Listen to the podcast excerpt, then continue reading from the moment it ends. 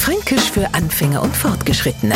Heute der Knotzen. Und das sind, damit wären wir eigentlich auch schon wieder fertig, Äste im Holz. Sie wissen schon, Deckennorchen Dinge, die zwar, wenn's da schön bearbeitet sind, schön aussehen, aber halt an Schreiner die Arbeit schwer machen.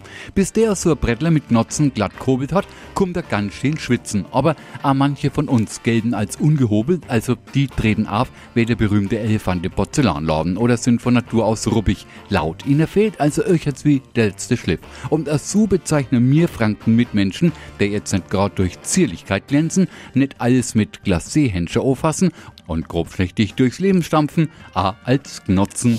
Fränkisch für Anfänger und Fortgeschrittene.